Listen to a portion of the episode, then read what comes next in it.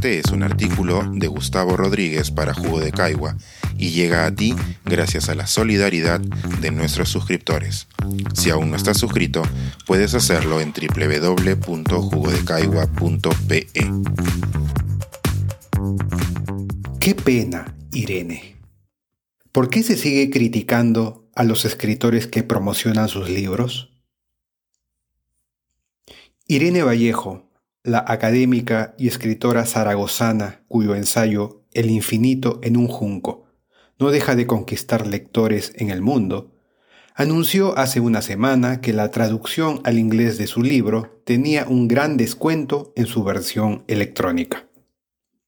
Una internauta, sin embargo, le respondió, ¿En qué te estás convirtiendo, Irene? ¿En mercadotecnica, youtuber o eres escritora? ¡Qué pena! Irene, una escritora muy querida por su obra, así como por su calidez y elegancia, le respondió con merecida firmeza que ella se gana la vida como lo hacen los músicos y los actores al anunciar sus giras y películas. Y le recordó que a las mujeres artistas les ha costado mucho profesionalizarse. Un logro y este comentario ya es mío, que nadie debería buscar dinamitar en aras de una maniquea purificación del arte. ¿En qué momento se introdujo esta noción de que los artistas, y especialmente los escritores, deben atenuar la idea del lucro relacionado a su trabajo? Alguna vez escribí en un artículo que hubo un tiempo, muy lejano ya, en el que los escribas eran especialistas escasos sobre los que descansaba la responsabilidad de registrar la gestión de reinos e imperios, y que algunos de ellos, sin duda los que más talento narrativo tenían, la imaginación popular les concedió el papel de ser instrumentos de los dioses para transmitir su palabra al resto de los mortales ya que la idea del dinero como contaminante de las relaciones debe ser igual de antigua, es probable que la asociación entre el lucro fenicio y la deshonra de quienes viven de la palabra haya tenido su germen por entonces. En tiempos de Cicerón, los abogados romanos estaban prohibidos de cobrar por su trabajo, aunque sí podían recibir regalos cuantiosos, y, curiosamente, Siguiendo ese espíritu, dos milenios después, el Código de Ética de los Colegios de Abogados del Perú prohibía hasta 2012 que sus colegiados se promocionaran con medios que no fueran las tarjetas de presentación. Esta hipótesis, sin embargo, es insuficiente, pues no existe creencia arraigada que se sustente en un solo factor. También debe aportar lo suyo, el hecho de que la memoria humana sea corta en comparación con la dimensión de la historia. Los snobs que alaban el Quijote, pero critican a los escritores que transparentan el lucro en su trabajo, obvian que Cervantes le dedicó su novela al duque de Béjar por haber sido su patrocinador.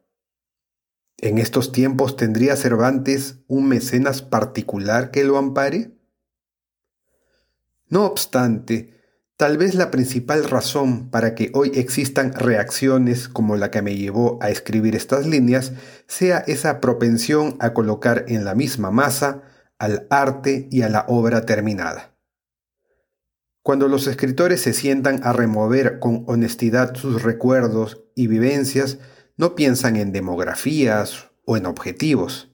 Escriben, como decía Roa Bastos, para evitar que al miedo de la muerte se le agregue el miedo de la vida.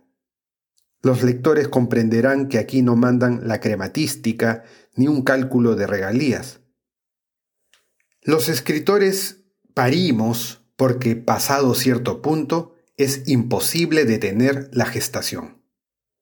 Eso es literatura y sus linderos son claros. Sin embargo, la confusión empieza cuando asoma el libro. En el momento en que la tormenta de emociones, reflexiones y técnica se ha precipitado en un manuscrito a punto de ser editado, la literatura empieza a cederle su espacio a la mercancía. Si la literatura es sagrada, se preguntarán muchos, ¿cómo se atreven algunos a ponerle precio? Ya que la señora que criticaba a Irene Vallejo mencionó a la mercadotecnia, conviene recordar una frase que se le atribuye a Charles Repson, el fundador de Revlon. En nuestra fábrica hacemos cosméticos. En nuestras tiendas vendemos ilusión.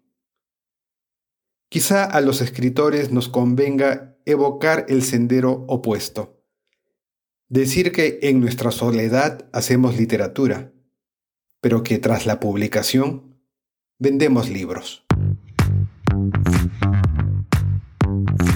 Pensar, escribir, editar, grabar, coordinar, publicar y promover este y todos nuestros artículos en este podcast cuesta y nosotros los entregamos sin cobrar.